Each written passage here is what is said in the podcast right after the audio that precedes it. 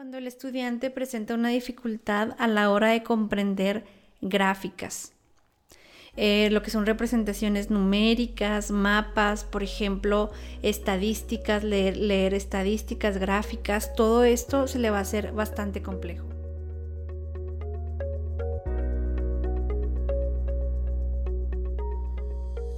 Hola, soy Karina.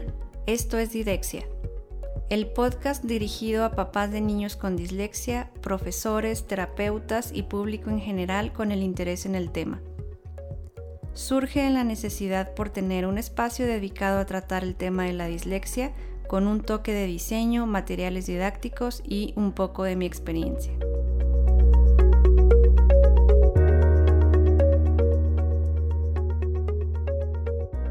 Hola a todos, bienvenidos al episodio 12 de mi podcast Didexia. El día de hoy les traigo eh, la continuidad o la continuación del tema de la discalculia, que es el problema en el aprendizaje de los números o la dislexia de las matemáticas, como se le conoce. Y el día de hoy les traigo síntomas, son seis síntomas que puede presentar una persona, un adolescente que se encuentra en nivel de bachillerato. ¿Cómo poder saber si son ustedes profesores de nivel de preparatoria? ¿Cómo saber si su alumno presenta discalculia? Si ustedes son padres de familia y por algún motivo no se dieron cuenta durante eh, la etapa infantil de sus hijos. Bueno, aún están a tiempo, si tienen un adolescente en casa, aún están a tiempo de poder detectar estos síntomas.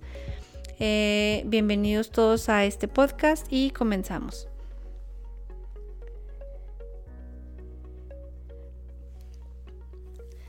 Este tema me parece muy muy interesante porque a lo largo de mi podcast hemos hablado, les he platicado y les he compartido experiencias únicamente con niños, o sea, hablamos de dislexia, hablamos de detección temprana, hablamos de niños de 7, 8 años y presentamos casos especiales de, niños de 10, 11 o 12 años.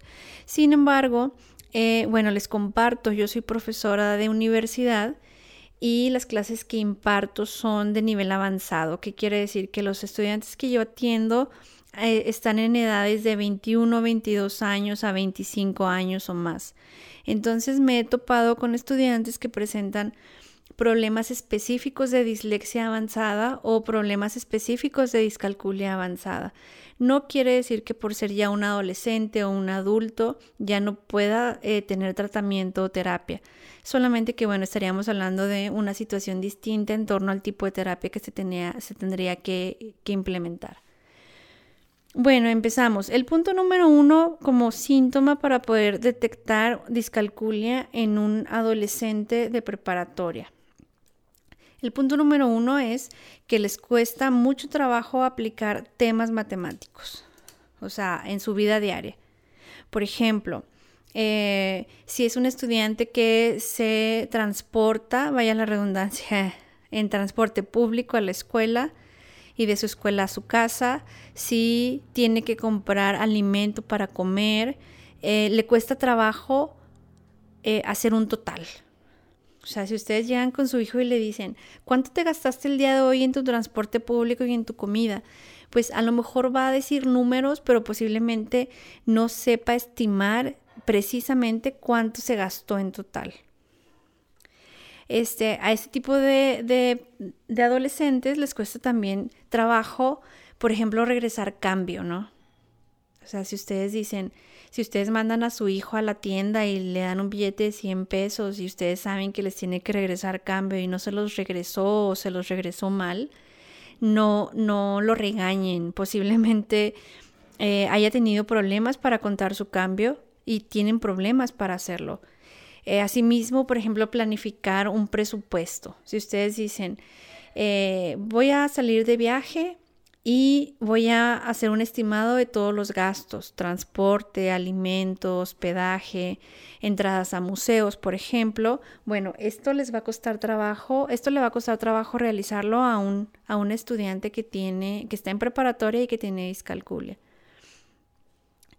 El segundo punto, que es muy, muy interesante y muy importante porque estamos hablando de nivel preparatoria o bachillerato, es cuando el estudiante presenta problemas a la hora de medir variables.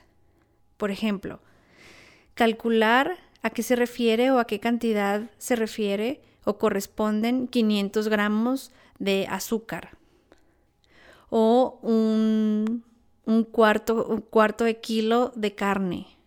Entonces, asociar como, como hacer referencia a cuántos son 100 gramos, cuántos son 500 gramos, a qué, a qué este corresponde un mililitro, 10 mililitros, o cómo se pueden calcular o a qué corresponden los kilos. Entonces, tienen un problema para esto.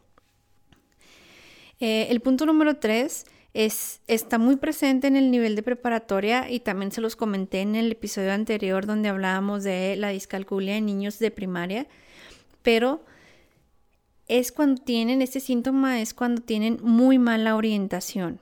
O sea, les cuesta muchísimo, muchísimo seguir indicaciones y suelen perderse.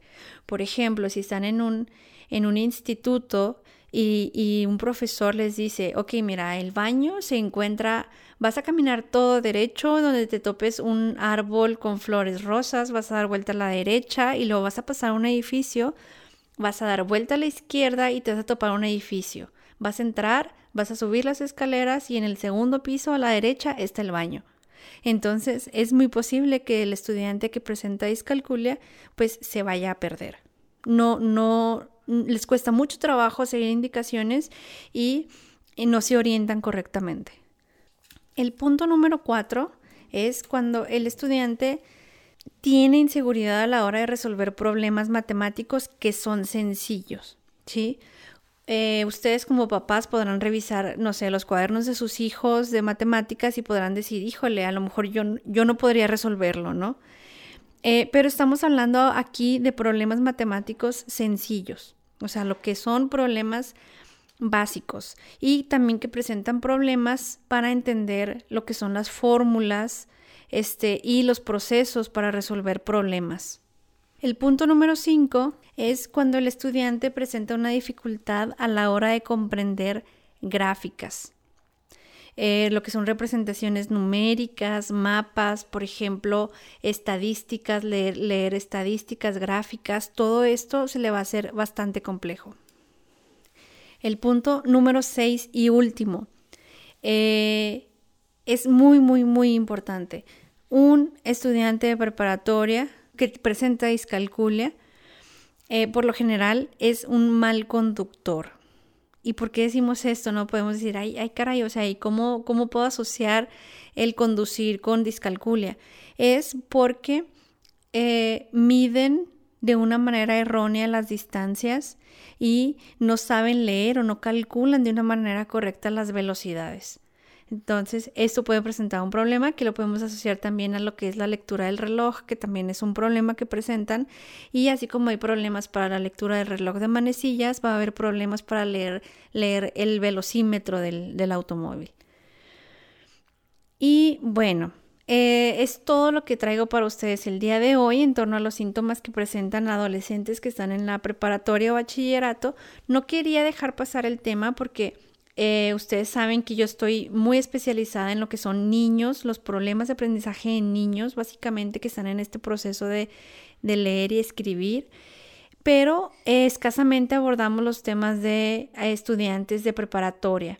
Entonces, luego les compartiré anécdotas que yo he vivido como profesora de, de universidad y pues que sí es importante considerar porque, por ejemplo, hemos estado hablando de los síntomas eh, tempranos para detectar la, la dislexia o la discalculia, que estamos hablando de niños que están en preescolar, en niños que están en primaria, pero bueno, ¿cómo podemos dar solución a, eh, no solución, sino cómo poder controlar o apoyar con terapias a sus hijos que están en un nivel de bachillerato preparatoria. Entonces, por eso me resultó bastante interesante este tema, no quise dejarlo, dejarlo pasar, espero les...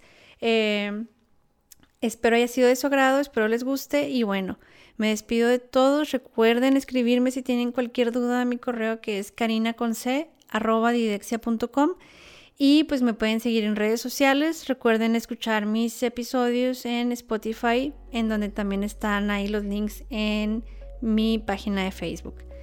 Eh, saludos a todos y gracias por escucharme.